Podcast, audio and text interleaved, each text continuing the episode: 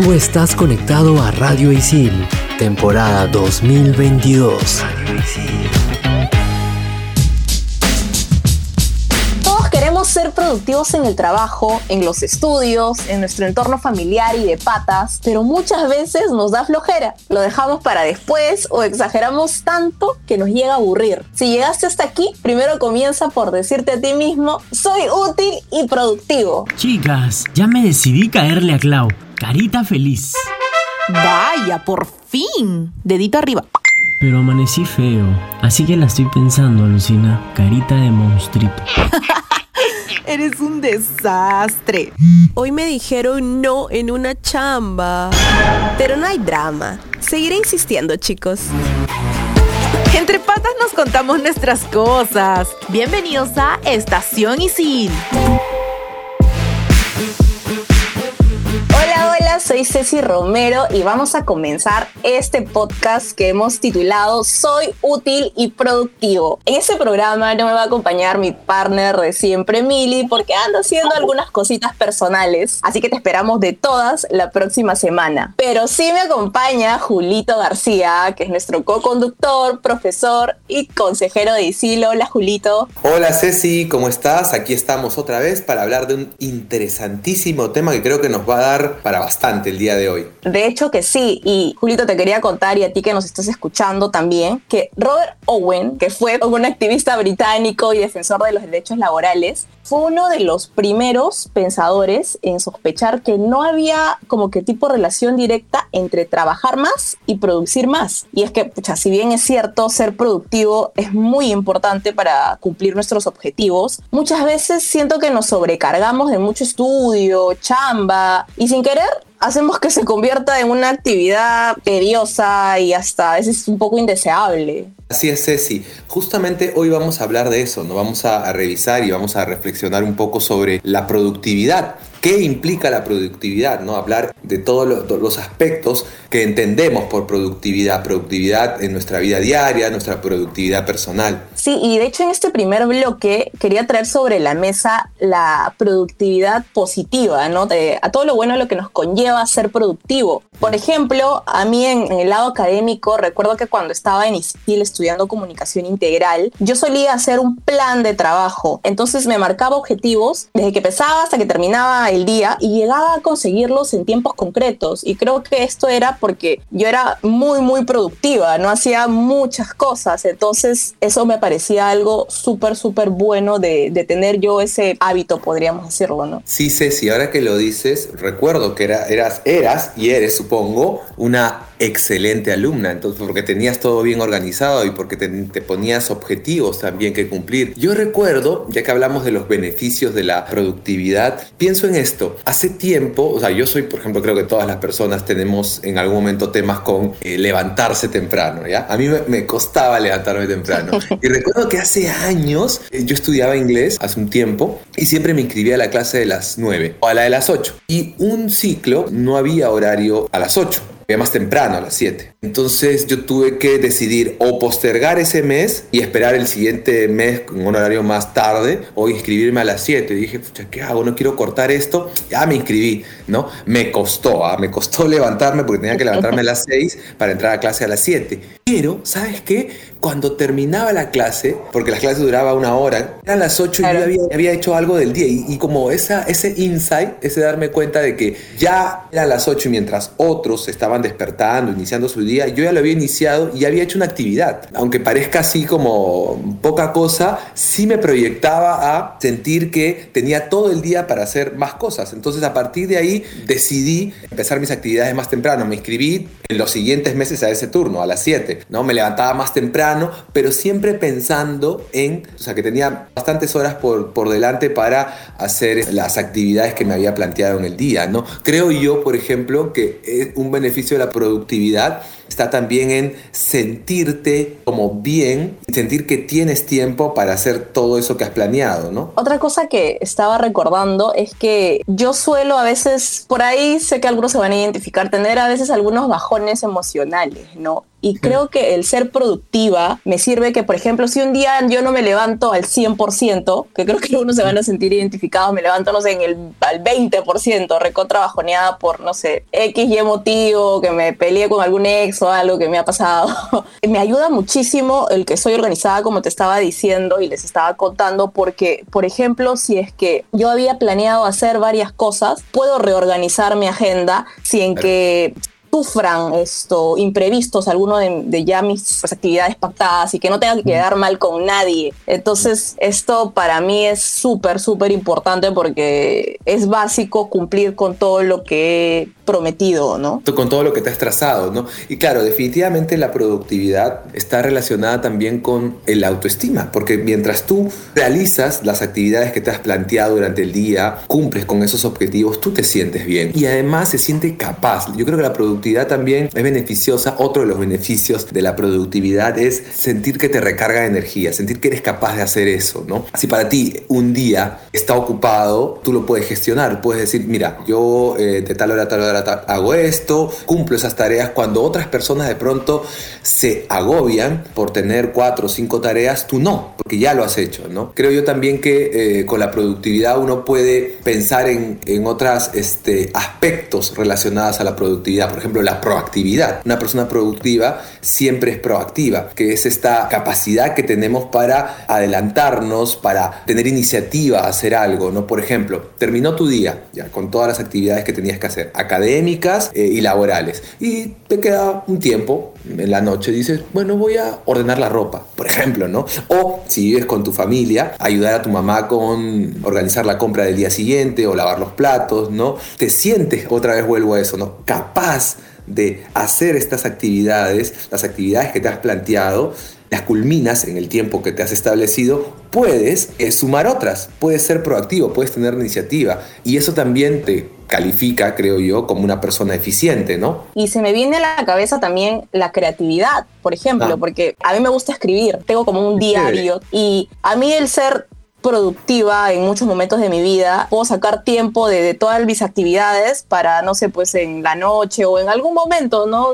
Sacar huequitos para, se me viene alguna idea y pa, pa, pa, le escribo, ya sea en mi celular o en la laptop, en lo que tenga la mano o escribo en un papel, ¿no? Cuando te escucho pienso que la productividad se contagia. Me ha pasado a mí desarrollar mi productividad a partir de trabajar con gente organizada, con gente que cumplía sus, las metas o los objetivos propuestos, ¿no? Y eso me ha influido positivamente. Tengo referentes de personas que se organizaban tan bien. Yo decía, ¿cómo puedes tener tiempo para hacer todo? Y ya que mencionamos organización, les recuerdo que tenemos un programa en el que hablamos de la organización el programa se llamó ¿Cómo nos organizamos? Pueden buscarlo en Radio Isil, con el programa Estación Isil, y ahí ¿Cómo nos organizamos? Ahí hablamos un montón sobre tips y cómo nos organizamos para ser más efectivos. Y siguiendo con el tema de hoy, esto me lleva a pensar qué hay detrás de irnos al extremo de ser muy productivos. También pienso en, en el otro lado de la moneda, ¿no? ¿Será que hay algunos pretextos tóxicos para llenarnos de tanto estudio o trabajo? O también, no sé, pretextos para posponer cosas y dejar todo a la última hora. Así que para seguir conversando con todo esto, regresamos en el segundo bloque de este programa. Soy útil y productivo.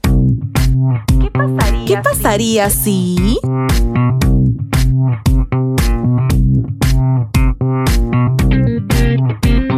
¿Qué pasaría si cambias el tengo que por un quiero hacer? Dale la vuelta. Prueba a dejar de lado ese horrible tengo que hacer esto y di quiero hacerlo. En ese momento en que cambiamos esa tarea tediosa a algo que nos ayude a estar en un mejor mood, nuestra perspectiva va a ser otra. Tengo que estudiar para ese horrible parcial. Se convertiría en quiero sacar buena nota en ese parcial porque quiero graduarme. Suena mucho más chévere, ¿verdad? Anímate y hazlo.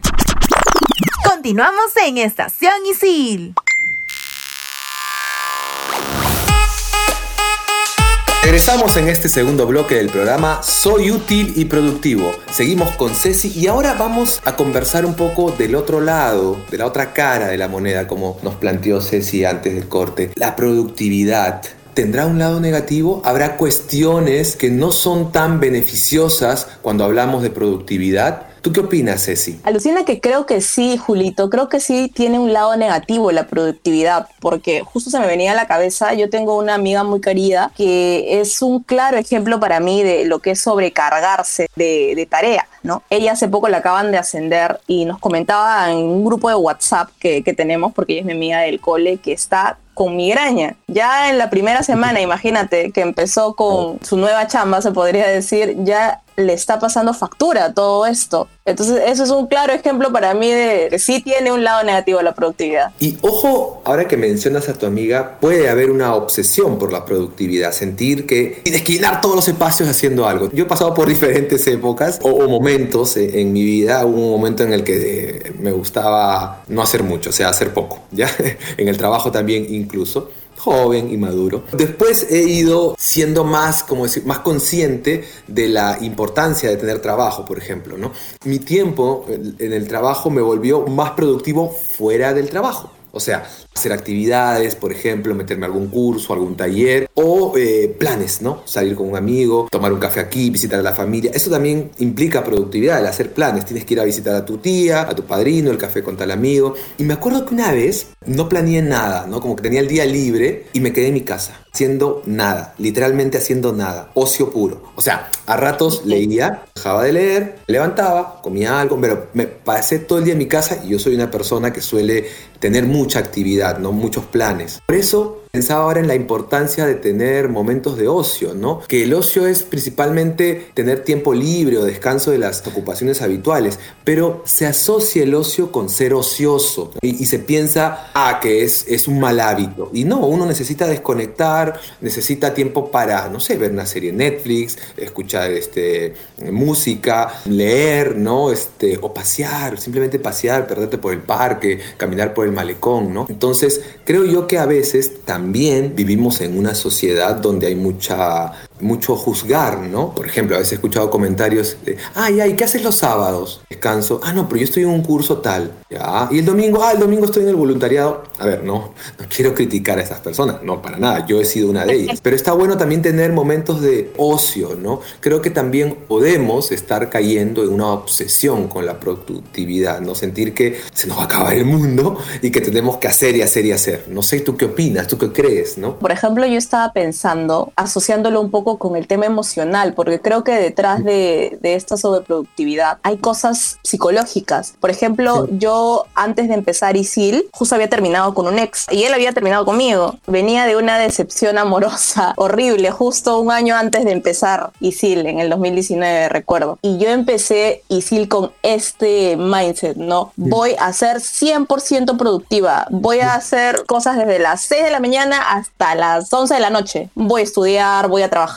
voy a hacer deporte. Ahora poniéndome a pensar, esa decepción amorosa fue clave para yo cargarme demasiado porque hubo un ciclo en particular que yo ya no daba más. Ya recuerdo que, como tú dices, no tenía ni un momento de ocio. Llegué a sentirme tan cansada que dije, ¿qué estoy haciendo con mi vida? Porque no me sentía bien, no me sentía cómoda. Mira, eh, yo viví una situación similar. Eh, por ejemplo, la pérdida de un familiar, yo me refugié claramente en el trabajo. Como alguna vez también escuché a un amigo, ¿no? yo me quedaba un poco más horas y después buscaba hacer otra actividad para no enfrentar el duelo, que es importante, ¿no? Para no pensar. Y después me di cuenta que en algún momento ya pues ya no había actividad que hacer. Ya habías terminado el trabajo, ya había terminado el curso en el que estaba y estaba solo. Necesitaba también ese espacio de reflexión, de vivir el duelo, ¿no? Puede ser también una manera de evadir ciertas eh, situaciones, ¿no? Esto también me ha pasado a mí, creer que lo puedo todo y de pronto fallar. Ese sí es un, es un riesgo de perder la conciencia y de obsesionarte con la productividad, ¿no? De pronto decir, ok, te pasan la voz para un trabajo, ¿no? Un trabajo extra. Y tú dices, sí, sí lo puedo hacer. ¿Estás seguro? Sí, sí, voy tal día. Y de pronto te llenas de actividades y empiezas a fallar en alguna. Algo que yo, por ejemplo, les digo a mis alumnos, ¿no? Cuando hablamos de organización un poco en el curso que yo dicto, competencias intrapersonales, les digo que lo importante es organizarse, pero también sentir que no lo podemos todo. Hay que ir de a pocos. Si algunos ya están trabajando y estudiando, entonces de repente meterte a un diplomado adicional o a un voluntariado, no les digo que renuncien a eso, pero piénsenlo, porque a veces uno cree que lo puede todo y te puede estar sobrecargando de actividades y el riesgo es que falles en una. o en todas. Y ahora, Julito, la procrastinación es algo que creo que a muchos nos pasa en diferentes temporadas de nuestra vida. Por ejemplo, yo tengo temporadas en que estoy trabajando, estudiando y hay un tema que yo manejo mucho en algún curso, por ejemplo. Entonces yo digo, ¿sabes qué? Voy a dejar esa tarea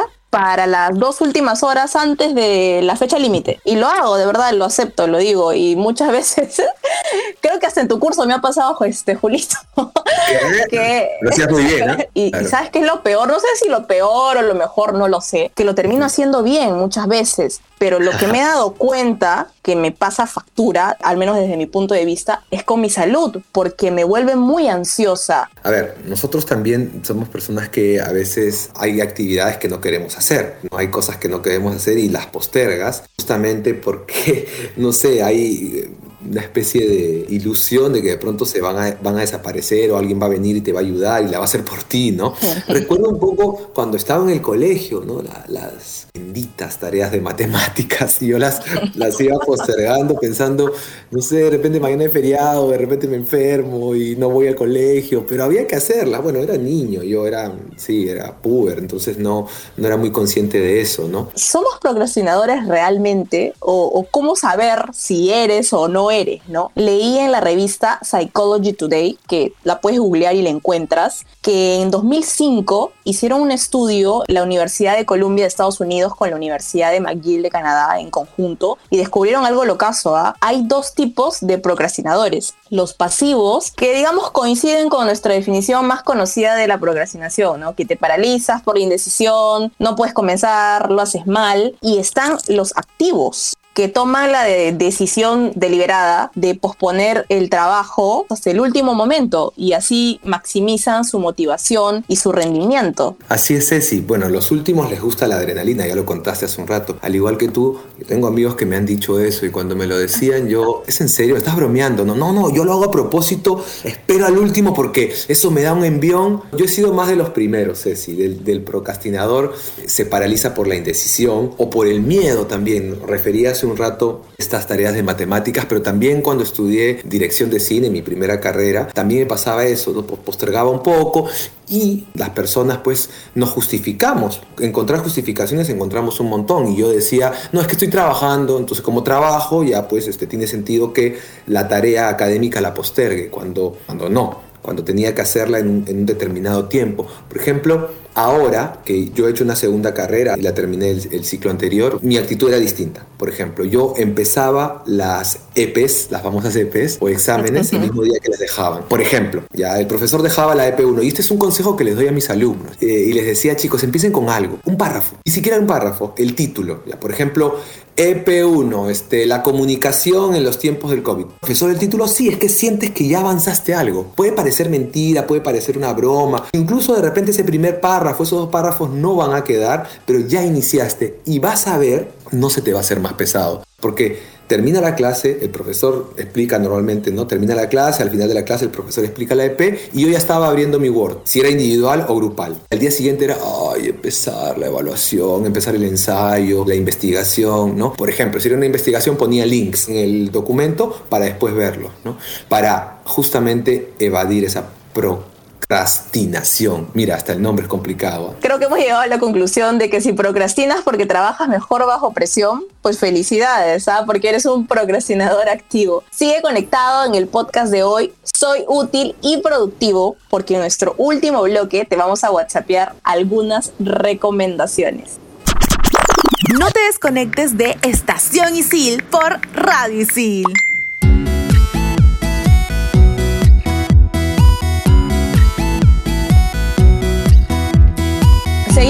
Este interesante episodio Soy útil y productivo. Ahora te vamos a whatsappear nuestras recomendaciones. Escucha y comparte. Primera recomendación. Prioriza el trabajo importante. Tienes muchos quehaceres y trabajo por hacer, pero no sabes por dónde empezar. Recuerda que debes conectar el trabajo diario con los objetivos del grupo, empresa o con actividades en tu casa. Esto solo se dará en la medida de cuánto estés involucrado con el proyecto o con lo que tengas que hacer. Así que atento para emplear correctamente tu conocimiento y el sentido común. Segunda recomendación. trata de no hacer tantas cosas a la vez. Eso nos hace perder mucho tiempo. ¿Qué te parece si eliminamos las distracciones como por ejemplo mirar tu celu o ir a la cocina por algo de comer a cada momento? Más bien trata de crear un ambiente de trabajo con el que te sientas a gusto. Así te vas a concentrar mejor en una sola actividad y la haces súper bien. Tercera recomendación. Gestiona bien el tiempo. Prueba en dividir el quehacer o trabajo en intervalos de 25 minutos y una vez que hayan transcurrido, tómate un intervalo de 5 minutos en lo posible para hacer una pausa activa. Pero ojo, esto se cumple o clock. Tienes que ser estricto con estos tiempos para que funcione. En Estación Isil, el momento chill.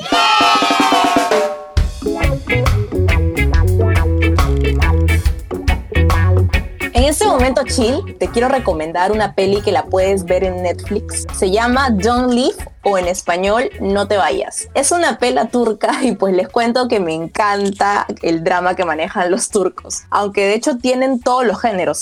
Debo confesar haber maratoneado con muchas series y películas turcas que me han dejado bastante sorprendida por las increíbles actuaciones, cinco estrellas desde mi perspectiva. Y también algo que me gusta mucho son sus finales que casi siempre son inesperados. Te cuento que esa película es un drama romántico y se estrenó hace poco. Se trata de una pareja en donde ella decide terminar con la relación de una forma un poco inesperada para él. Entonces Burak Deniz, que es el nombre del actor protagonista, empezó a buscar respuestas acerca de la relación y se dio cuenta de muchas cosas que no se había percatado sobre él mismo. Ahí me voy a quedar, te la recontra recomiendo, me hizo llorar al final. y es que como te decía, los finales de los turcos siempre te dejan pensando y esta peli en particular tiene de los finales más reflexivos que he analizado de las producciones turcas. Si es que no la viste aún, ve a verla right now. Buenísimo, Ceci, la voy a anotar en mi lista también. Yo les quiero recomendar el libro El viaje, una vida con propósito de Pedro Bisbal, quien nos presenta este texto como una guía definitiva de productividad personal. Este libro te invita a hacer una reflexión y revisión de tus objetivos para luego ofrecerte los mejores métodos y sistemas de productividad. Si te has quedado pensando en lo que hemos conversado en este programa, este libro te permitirá crear tu propio sistema sistema de productividad personal e iniciar ese viaje a la acción que muchas veces postergamos. Anótalo en tu lista y búscalo en las librerías o en la web. Definitivamente será una buena inversión. ¿Qué muestra tu recomendación, Julito? La acabo de anotar para comprar ese libro de todas maneras.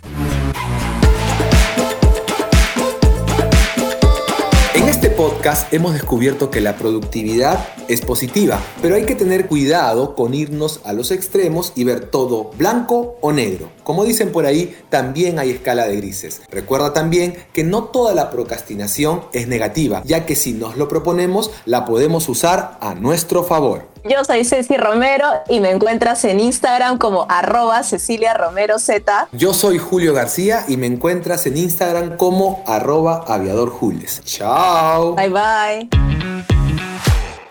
Tú estás conectado a Radio Isil, temporada 2022. Radio Isil.